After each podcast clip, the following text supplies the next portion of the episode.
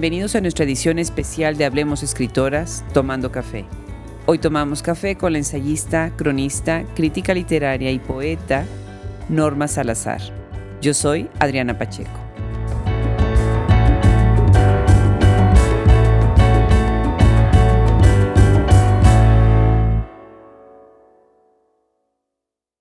Norma Salazar nació en la Ciudad de México el 18 de octubre de 1978. Es catedrática en la Universidad Nacional Autónoma de México y colaboradora de diversas revistas culturales y de poesía, como siempre, La Cultura en México, Viento en Vela, revista trimestral de literatura y artes visuales y Círculo de Poesía.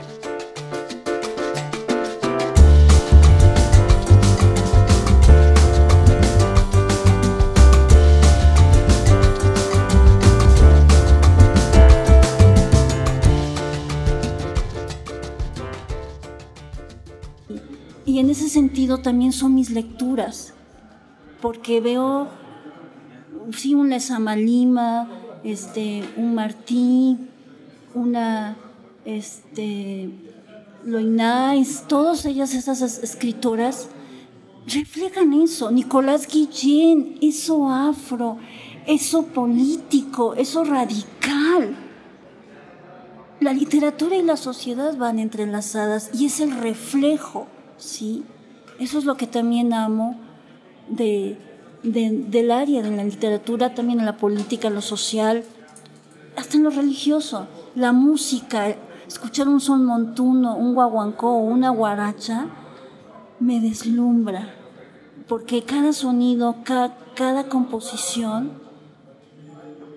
te, te, te, te, llega al alma y te dices, es que esto es la esencia, estas son las artes y te humanizan más. Bueno. Pues acaban de escuchar a Norma Salazar. Estoy muy agradecida, este, Norma, porque hayas aceptado esta invitación. Ya escuchamos hace unos días su obra, pues hoy vamos a escuchar de viva voz algunas reflexiones sobre, sobre su trabajo y su carrera. ¿Cómo empiezas a escribir? ¿De qué manera la literatura llega a tu vida? Llega desde niña, cuando estás enclaustrada y en un colegio de monjas. Vengo de una familia religiosa, materna y de orden franciscana, pues es inevitable, ¿no? Mi refugio, mi fueron los libros, la, devorarme en la biblioteca del colegio de Federico Frobel, todo lo que había de literatura, Alejandro Dumas, hasta llegar al mundo contemporáneo. Recuerdo que todavía me tocó unos de Cantinflas Shows y me, me fascinaba de Asterix, todas esas cosas, ¿no? Mientras mi padre, que es ingeniero topógrafo y geodesta, que fue, pues se la vivía viajando para algunos tentáculos de Ica y pues no hay mamá, entonces me refugié en los libros, en, en ser buena niña, estudiar y a mí desde muy, desde muy niña, y cuando son estos en los colegios que hacen concursos de poesía, o cuéntame un cuento, o qué harías, pues empecé a escribir, y recuerdo con mucha emoción, claro, que quedé entre las finalistas sectorial, creo que era el sector allí de la zona. Eh, hice un ensayo Bienvenido a México para, para uno de los colegios de Estados Unidos, no recuerdo si de, qué lugar, ¿no? Y pues me gané un premio a Disney World, pero bueno, ese premio fue, bueno, los premios de, hay que pedir permiso a tu papá, de numeritos así, las firmas y todo, y de calificaciones no había ningún problema, porque pues era, era la niña de 10, ¿no? Qué pena, pero este, pues mi papá siempre viajando, no hay mamá, pero, perdón, este así fue, nunca dejé de leer, hice un receso, hasta preparatoria volví otra vez. Y recuerdo mi primer poemario de años guardado, prosa poética, cantos lejanos. Y se quedó en el armario porque cuando uno es de preparatoria le tiene que seguir en otras cosas y pensar a futuro en qué universidad, Recuerdo que cuando le preguntaron qué vas a estudiar, me decían, es que Norma le gusta la literatura, le gustan las letras. Pensaba irme a ciencias de la comunicación, algo más cercano a una universidad, pero dice, no, cuando le dicen, no, ella tiene que ingresar a la máxima casa de estudios, la UNAM y filosofía, porque ahí, ahí está todo lo que tu hija necesita, creo que recuerdo que lo decía, ¿no? Y empecé a deslumbrarme, Dios mío, hay chicos, porque era un colegio de niñas en aquel tiempo, y, ¡ay, se acabó el uniforme, ¿no? Qué padre. sí, pero eran los jeans y todo, y me fascinó. Y, y redescubro en primera un poco más de libertad, la vida y seguir viajando cuando podía en vacaciones o algo, porque papá, ingeniero topógrafo, quiero verte porque ya no es la niña que conocí, sino pasa el tiempo y te conviertes en adolescente, señorita, y ya cuando dices, oh, ya no es la niña que era, no, pues ya no, ya crecí, papá. Pero seguía mi afición a las letras, estudiar, escribir, soy más lectora. Entonces, eso quiere decir que tu carrera empieza eh, desde la poesía o desde el ensayo. O sea, estás, la primera obra es tu, pues, es un libro de poesía. Sí, y si ese libro es prosa poética, pero como les dije antes, comencé haciendo ensayo, sin saber que era un ensayo, para invitar a chicos del extranjero que vinieran a conocer nuestro país, ¿no? Ahí fue lo, lo más que me, doy cuenta al paso de los tiempos, ¿no? Cuando entras a la UNAM te rodeas de eh, maestros excepcionales, ¿no? Tienes la fortuna de estudiar con una de las grandes mentes, de algunas de las grandes mentes de la literatura y de la crítica literaria en el momento. Platícanos de tu experiencia ya como estudiante de la UNAM y cómo es que te insertas en este mundo de los grandes académicos. Yo creo que para uno en mi caso, porque siempre está uno, soy introvertida o extrovertida, no sabes cómo me da pánico nada más de ver el micrófono y enfrente de ti, este, pero de, de que en preparatoria, que Lesa ya había leído a un Felipe Garrido en cuentos, ¿no? o que o a Beatriz Espejo, y cuando dices Dios, wow, la cuentista Beatriz Espejo, o Margot Glantz, la especialista en Sor Juana, pero o como novelista ensayista, dices, Dios mío, ella fue mi maestra en Sor Juana, en cátedra, y dices, no puedo creer, las más, Dios, y verlos en los pasillos, o ver en paz que acaba de fallecer, Huberto Batis, o Samuel Gordon, otro especialista en literatura mexicana y discípulo de Rosario Castellanos, que también es obligatorio en preparatoria, secundaria, te sientes fascinado, ¿no? Y privilegiado, porque ¿cuántos quieren ingresar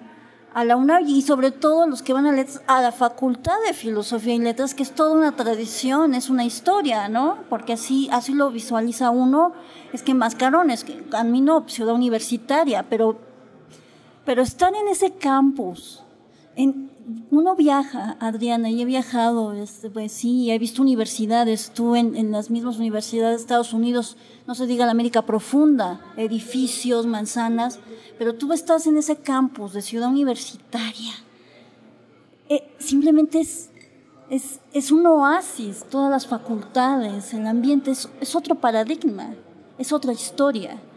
Ahora agrégale a la Facultad de Filosofía y Letras que todavía puedes ver a una Eugenia Revueltas, ¿sí? a una Dolores Bravo, recuerdo a Sandra Lorenzano en literatura argentina, y dices, no aterrizas, ¿no? Pero dices, no, qué, fortuna los que ingresan y egresan. Y está en uno como estudiante, ¿no? Aprovechar y te vuelves autodidacta. Y te, y te digo, no es, es un país de no lectores, vamos a hablarlo claro, todavía. Y uno va enfocado a literatura o a lingüística, o para ser maestra, ¿no? Eso es lo que piensan todos, preparatoria, secundaria, la misma universidad. Pero no, la carrera de letras te da mucho más si tú la descubres. Ya sea la maestría, el doctorado, ¿no? Hay otras áreas adentro de la misma carrera ya sea en los rubros de lingüística o de literatura. A mí me apasiona la investigación. ¿Por qué? Porque no está todo dicho, no está todo leído. Y si te vuelves y vuelves a leer un libro y le releer y releer, las microhistorias que descubres, ¿sí? En algún momento empiezas a escribir, eh, como tú dices, ¿no? Prosa poética y empiezas a publicar. La experiencia de tus libros eh, han marcado obviamente tu trayectoria como, como escritora. Platícanos de tus libros más importantes y de, de cómo han llegado a la publicación y de qué manera el público los ha recibido. Me tardé, soy de esas personas que se tarda años, no porque lo haga a propósito para escribir, o sea, un pequeño librito, una plaqueta o algo, no. Me tardo porque lo pienso mucho. Pero bueno, Cantos Lejanos en la hoja murmurante esa colección del Estado de México, su mano, el, maestro. Cuando conozco eh, por, amigos en común, los maestros han sido mis amigos, no tanto mis compañeros de generación, sí. Em, me descubre Raúl Renan, una persona importante en mi vida, ¿no? Y recuerdo que me insistió mucho y qué hombre, porque me fui un año a Roma terminando mi primera carrera, estudié dos en la misma facultad. Y lo tenía guardado cantos lejanos. Hasta que un día, recuerdo esa tarde, me dijo, ya, por favor, viene, no te bajas hasta que me des. El machote, él pensaba de hojas, ¿no? Digo, es que es prosa poética. Sí. Me fascina Saint John Peirce, Oscar Milos. Me digo, mirarte, Normita, recuerdo que me decía, con mirarte y tu manera de, de decir esto, no necesito, ¿sí? Que me expliques. Bueno, te los voy a dar, pero no los leas en mi presencia. Recuerdo que le dije, me, me puse, le di en un folder cerrado, le di las hojas y dije que no me hable nunca o que se tarde una semana. no, me habló como a medianoche porque se echó todas las hojas. Me dice, ¿estás segura que no has tenido clases en un taller de poesía? Para nada, le digo, ya bastante tengo con la facultad y además tengo que trabajar. No, nunca he tomado un curso de taller de poesía. Desde ese momento no tengo nada que corregir, Normita, y yo me encargo de publicar. Digo, ¿qué vas a hacer? Lo que oíste. Voy a volver a leerlo, pero te veo mañana tal, tal, tal. Digo, no pienso ir. No, si no vas, te saco. Así fue. Pues qué, pues qué maravilla, qué historia tan bonita y la, forma en la que la cuentas con esa emoción, yo creo que quien nos escucha, pues se da, se da cuenta de este momento de descubrimiento de la escritora, ¿no? En qué momento la, la mujer se convierte en escritora. ¿Y qué pasa con cuadro de óleo? Cuadro de óleo pasan otros años. Soy también muy reflexiva siempre. Bueno, la religión pende sobre mi sangre, ¿sí? Ese libro es más que nada muy filosófico, muy teológico, también tiene esa textura, ah, pero es la historia de un pintor. A mí me fascina Amedeo Modigliani, me apasiona el pintor maldito de los ojos vacíos y de, ese, y de esa cabeza que dice no quiero tocar el suelo porque el mundo aquí abajo es cruel. Así, lo, así veo a Medeo Modigliani. Y él recitaba, bueno, quiero que sepas que tengo muchos libros, muchas películas blanco y negro, porque es una investigación mía que quiero hacer sobre Amedeo Modigliani. Me apasiona, ¿sí? Y él cuando pintaba, imagínate la poesía en latín, qué hombre. ¿Sí? Eso me encanta del personaje, ¿sí? Los cuadros, esa niña en azul, o los desnudos, o Beatriz Hastings, o, o cómo decir, Jane, ¿sí? ¿Qué, qué, historia? O, ver a sus amigos, Soutín, Utrillo. No, no, no, no, me, hubiera, me hubiera gustado vivir esa época también, pero de, de ese París no me importa la guerra, ¿no? Pero te imaginas esa sensibilidad para dibujar, para plasmar esos dibujos, no hay palabras. Sí, me parece que tu poesía es muy gráfica, es muy descriptiva, eh, muestra muchos espacios y muchas composiciones que casi casi son visuales. Bueno, eh, quienes conocen a, Norma Salazar como ensayista. La conocemos en sus excelentes publicaciones en varias revistas. Una de ellas es la revista Siempre, en donde eres colaboradora desde hace mucho tiempo y me encantaría que nos platicaras cómo es esa transición de la poeta a la ensayista. Yo tenía que hacer algo y recuerdo que tomé una, el teléfono, quiero que sepan que estaba deprimida, sí, y había escrito tres cuartillas un ensayo de la historia de, mundial de la megalomanía, que es un libro de los famosos presidentes o dictadores de este mundo de la segunda mitad del siglo XX, de Pedro Arturo Aguirre, un analista político internacional. Y recuerdo que le hablé a un amigo también egresado de la facultad, pero que él es el coordinador de, de la cultura en México, Ricardo Muñoz Munguía. Y, yo creo que ese libro me impactó de ver tanta barbarie cuando llegas al poder, que le dije, Ricardo, tengo este trabajo, no sé, ¿qué piensas? tú mándamelo. Y así fue, pero ya cuando me habla, querida, vamos a hacer muchas cosas juntos, ya verás, me quedé, por favor, tiene, tienes fecha de entrega, ¿no? Cuando estás en...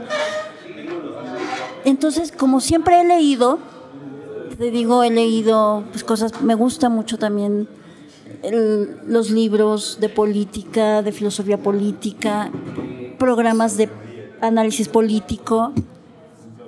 Entonces, ahí fue y así comenzó y le agradezco pues a, Ricardo, a, todos los a mis compañeros de la revista que pues que me permitan seguir colaborando. Me gustan esos temas, como te decía, leer eh, dices, es que los dictadores son genio y figura, Dios mío. A veces yo quisiera ser la psicoanalista de cada personaje como de ese tipo de ellos. Dije, Dios mío, yo tengo que hacer algo, ¿no? Porque te deslumbra y te deslumbra y te... Y hay algo muy importante, no dejas de asombrarte. Bueno, a mí me pasa eso, Dios mío, vivo en el asombro. Y es mi forma así de averiguar el personaje, el, el por qué, cómo estudió algo, que trato de mis lecturas hasta eso he tenido eh, la oportunidad y la confianza, porque tú sabes que hay una editorial en cada, en el periódico o en la revista hay un, margen, ¿no? Hay que seguir esto. Y, yo trato de verlo, pero desde también ámbito cultural, sin olvidarlo. Yo decía, tengo que ver qué le pasó, ¿no? ¿Por qué? ¿O qué época?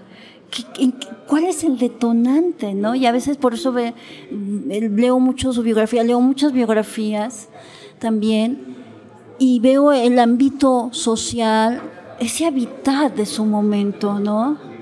que también es importante. Yo obvio su obra, el libro que estoy tratando, o, el matiz, o en una película. Recuerdo a Nelson Mandela, emblemático, ¿no? Cuando uno va creciendo con ese personaje que estaba pues en Rhode Island, ¿no? Ya era una leyenda. Pero hablar del personaje de una tribu, que él viene de una tribu, eso es, otro, ese es otro detonante que ya era un mitadista, un líder puro. Y luego cuando toco sus películas, no del tanto de Hollywood o algo que sí tocan, que hay muchas, no, me gusta el trasfondo como esas películas que escogí en ese momento, recuerdo ese ensayo, y dices, ah, es que me está demostrando la otra parte que no es todo el color de arco iris, la liberación del apartheid, no, es que también fue otro detonante. Norma, la formación de una ensayista es eh, estudiar. El ensayo es una de las técnicas, es una de las grandes tradiciones de la literatura mexicana y los grandes ensayistas de México tienen una técnica eh, muy especial, muy depurada y sobre todo muchísima lectura. ¿Qué, ¿Cuáles son las bases de tu ensayo y cómo es que tú te formaste como ensayista y cómo te has formado como ensayista en la práctica tan constante que tienes en las revistas donde participas? Acabas de, acabas de mencionar algo importante. Si no te adentras a una lectura, no de una sola temática, sino diversas temáticas. Y si no ves el mundo no solo en televisión, si no puedes viajar, si, ya deja las redes, que también ahora es una ayuda, pero hay que tener pies de plomo con eso. Pero a lo que voy, si no te adentras, si no sientes respeto por la lectura, estás perdida. Y si no te actualizas, o sea, deja la maestría, estudiar, los posgrados, las especializaciones, tú misma ser a una persona autodidacta, ver el trabajo de tus compañeros, ver lo que te rodea, ¿sí? interactuar con otro, en, otros ámbitos académicos. No, no, no, sé en qué mundo entonces no podría uno estar, estaría fuera de sí, ¿no? Estaría fuera de lugar, ¿sí? Escribir, escribir, tener una disciplina. En tu casa, cuando no viajo, me levanto muy temprano, o por hacer ejercicio y, me, y te leo dos horas diarias después de hacer mi ejercicio. ¿sí? Me encierro otra hora para los pendientes, porque tú sabes, también tenemos una vida atrás de, ¿no? Y, y en el camino, ya sea en el comedor, leo. Leo mucho los diarios nacionales e internacionales. Y eso es también parte de tu formación como escritora. Y eso también habla de tu universalismo. Si eres muy internacional en los temas, en donde vas entrelazando personajes importantes de nuestra historia contemporánea, de la cultura pop, sí, de la literatura obviamente, y también de la problemática de México, de como país. Me gustaría entender un poquito cuál es tu lectura del papel del ensayista, del cronista y del crítico en estos tiempos actuales que vive México. Es un boomerang, porque estamos cargados de información ahora sí con las redes que te invaden. Eh, las editoriales, hay que saber tocar las editoriales, porque muchas veces tú dices, ah, esto es mentira o son medios tonos, ¿sí? En ese sentido, tienes que estar alerta, sin descuidar, porque el los gráficos, los impresos o algo, ¿no? Porque ahora estás muy... Las nuevas generaciones se vician ahora más con el Internet, puedes ser New York Times, New Yorker, el Newsweek, eh, qué sé yo, el Clarín en Argentina, pero también tienes que no, no, no, no perder de, de vista que existen nuestros diarios principales, ¿no? Que Notimet, las agencias, ¿no? Nuestras agencias también y la cultura. ¿Hacia dónde nuestros autores? Porque nuestros autores tocan también temas políticos y problemas sociales, porque eso te lo da también la literatura. Son temas sociales, si te fijas en las novelas, en las crónicas. Leer a Cristina Pacheco, yo la, yo, yo la leo y, me deslumbra. Dices, es que esta es mi otra realidad y para un ensayista hay que saber buscar el aguijón de la oreja, esto, ya sea en lo político o en un tema social, por muy cruel que sea, o, o lo bello, ¿sí? Que muchas veces se nos olvida que existe la belleza. En un mundo globalizado como el nuestro, se nos olvida que la naturaleza también es bella y la naturaleza como seres humanos que somos y que aportamos. ¿Sí? Y eso tiene que ver también mucho en un ensayo, ¿no? Porque es la otra historia de la otra historia ya leída. ¿Sí? Y eso me gusta de Margot Glantz. Sus historias de Margot Glantz, ella, sus viajes, ella me ella es la cámara te lo puedo decir. Ella es la cámara en cada viaje, de su viaje a la India, de París. Ella me maneja también eso, sus momentos. Y eso es un aporte valioso para, para los que no pueden tanto viajar o los que realmente han viajado y no, han, no se han percatado, ¿no? En ese momento que capta esa, esa gran autora como es nuestra Margot Glantz. Sí, es la diferencia entre el viajero y el turista, ¿no? Que el verdadero viajero se apropia de la experiencia cultural del país que visita. Tienes un ensayo muy interesante hablando precisamente de, de, la influencia que esto tiene en la vida colectiva, en la vida social, pero también en la vida personal. Tienes un ensayo sobre la obra de Gabriela Couturier. Sí. Y eh, Gabriela Couturier ya compartió este micrófono con nosotros en Hablemos Escritoras y me encantaría que platicaras sobre este ensayo. ¿Por qué lo escribes? ¿Por qué abordas este, a esta escritora mexicana contemporánea? Gabriela Rubio Couturier es una, una novel. ¿sí? Su primera novela, esa otra orfandad, desde el título te dice, oh, aquí me está alerta, me está diciendo el título algo. No es la, orfandad de la pérdida de padres o algo, no. Me llamó cuando leí los primeros escritos que ella comentaba en nuestras tertulias en común de querer ser madre y no poder serlo. Y, luego todo el via crucis que uno vive para procrear, por querer ser eso, ¿no? La, parte esencial de la otra parte de para muchas mujeres ser madre y ser mujer profesionista, ¿no? Ah, me identifiqué en ese sentido con ella porque no soy madre, soy estéril. Y siempre se quedó en el pensamiento de tratamientos, pero el cáncer te corta las alas y dices no eres candidata para tratamiento de nada.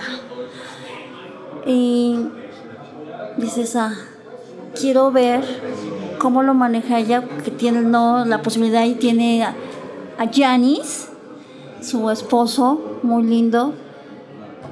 Dije, es que la acompañó también, él también sufrió, porque a veces las mujeres, algunas no somos víctimas egoístas, ¿no? Pero no se nos, olvida que en este caso la pareja también sufre y en este caso Janice la acompañó siempre a Gabriela y ella también. Y me llamó mucho la atención ese, ese punto también en esa novela, ¿no? Y de cómo lo va manejando y la manera de cómo liberarse y autocurarse, así lo sentí en su novela. Y dije, por eso la escribo, ¿no? Por eso eh, publiqué eh, una reseña o ensayos sobre su novela. Bueno, pues nos queda poco tiempo ya para la conversación y antes de cerrar quisiera hacerte dos últimas preguntas. Uno, eh, tú fuiste colaboradora en el Diccionario Crítico de las Letras Mexicanas en el siglo XIX. Eh, esta es una gran aportación al campo de los que estudiamos el siglo XIX. Me gustaría que nos platicaras sobre esta edición, sobre cómo es que viene, que te insertas tú en este grupo de, editores. Y por último, ¿qué les, ¿qué les dejas a las escritoras jóvenes? ¿sí? Ah, ¿Qué les aconsejas en tu amplia experiencia como escritora? ¿Qué, qué les aconsejas a ellas? Hablar del siglo XIX la historia tiene momentos y hechos o sucesos cíclicos, ¿sí? Trabajar con don Emanuel Carballo fue un reto. En primero fue una alegría con mucho temor. Recuerdo que éramos dos jóvenes del Instituto de, de Filológicas, Jesús Gómez Morán y tu servidora y nos da, ahora sí como quien dice, el apoyo atrás de Raúl Renan, era el asesor en aquel momento, y Ana Mari Gomis, la directora también. Y de ambos fue nuestra, nuestra maestra en distintos momentos, tanto de Jesús como, como el mío, ¿no? Entonces ya, está, ya éramos conocidos por ellos y la doctorísima Beatriz Espejo, sí, maestra. Entonces, en ese sentido ya nos tenían en la mira, ya nos conocían cómo éramos tanto Jesús como tu servidora. Pero la prueba a fuego era Emanuel Carballo, ¿sí? Porque se, se, dicen tras pasillos, fábulas y todo de cómo era don Emanuel, ¿no? Severo.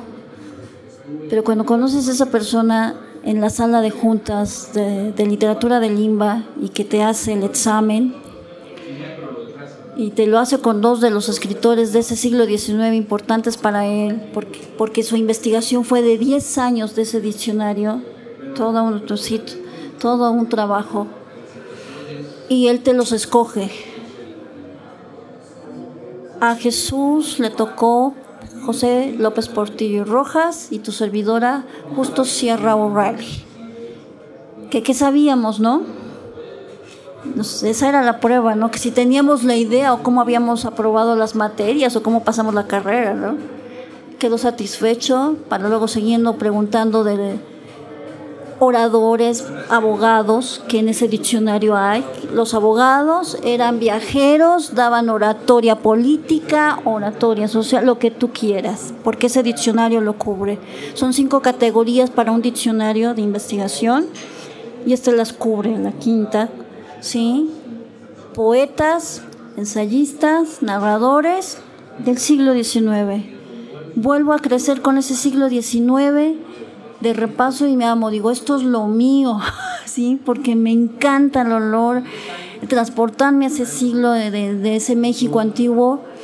Trabajé muy a gusto, siempre fue muy cordial con nosotros. Trabajamos bajo presión, sí, porque tenía que salir. Todavía vivía el doctor Rafael Tovari de Teresa, que él también apoyó el proyecto. O sea, te, imaginas toda la carga que tenía. Y éramos dos, solo dos. Jesús y yo a veces no dormíamos ni, bueno, hasta los fines de semana, ¿no?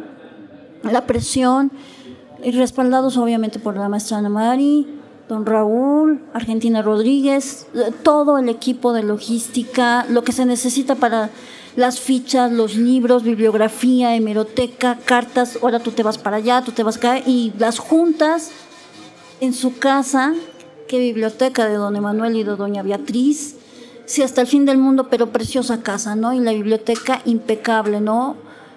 E, era maravilloso trabajar con él, aprender, y no, le va a las Chivas y Jesús le iba a, la América, ya te imaginarás los relatos y yo los Pumas, pues los tres acabábamos locos, ¿no? Pero hablábamos de fútbol, no todo era literatura del 19, sino de fútbol también.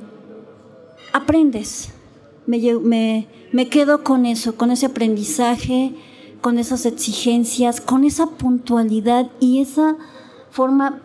Mm, meticulosa, ¿sí? que necesita también ser un investigador.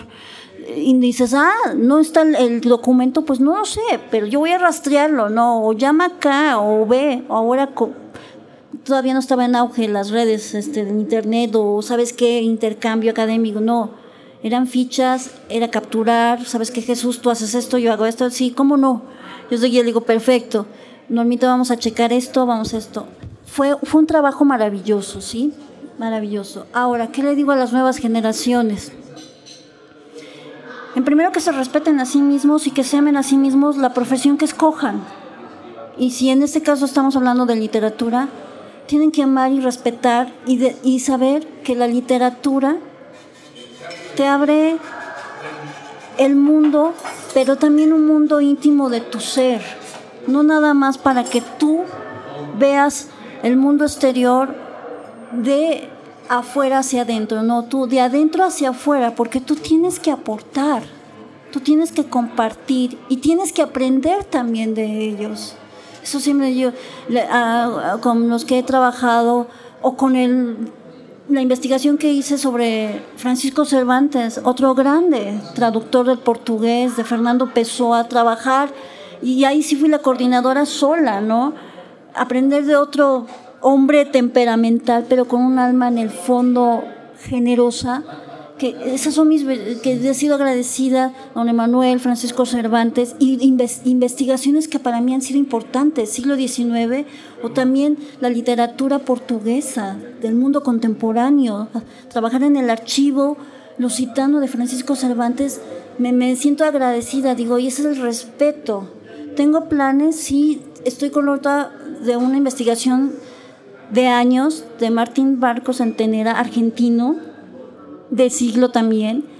Ese poema, como una comparación de la Araucana, es la historia del país y me encanta. Y lo sigo investigando.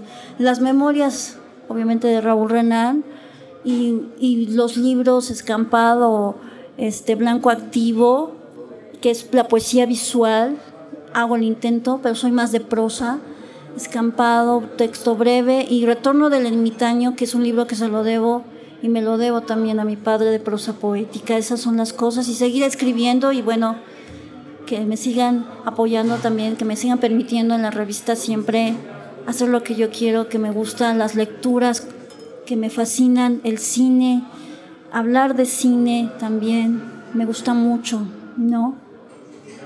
Pues muchísimas gracias, Norma. Yo quisiera mencionar algunos otros espacios en donde tú colaboras de manera digital, porque eh, eres muy hábil para, para esta conversación también dentro de las revistas eh, que están en línea.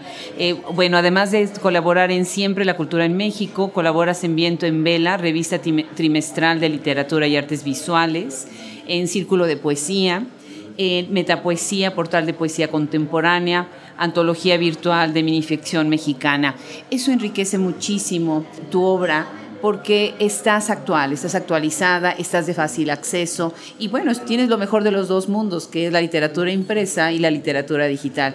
Es un verdadero honor, creo que eres una de las grandes aportaciones en el campo, eh, tanto en la, en la ensayística como en la poesía vendrán muchos libros más que publicar, pero también en la investigación seria de la academia, de lo que es la literatura, que necesitamos regresar también a esa investigación de archivo, ¿sí? de horas enfrente del escritorio, y te felicito, es un verdadero honor haberte tenido en este, en este micrófono. No, el honor es mío y gracias a ti, y bueno, y al auditorio y a todas, y que no dejen de escribir por ser mujeres también hay muchas cineastas, dramaturgas, fotógrafas, la verdad que las mujeres, no es porque seamos mujeres, también estamos a la altura de los hombres y todavía tenemos mucho que dar. Cierto, pues muchísimas gracias. Gracias a ti.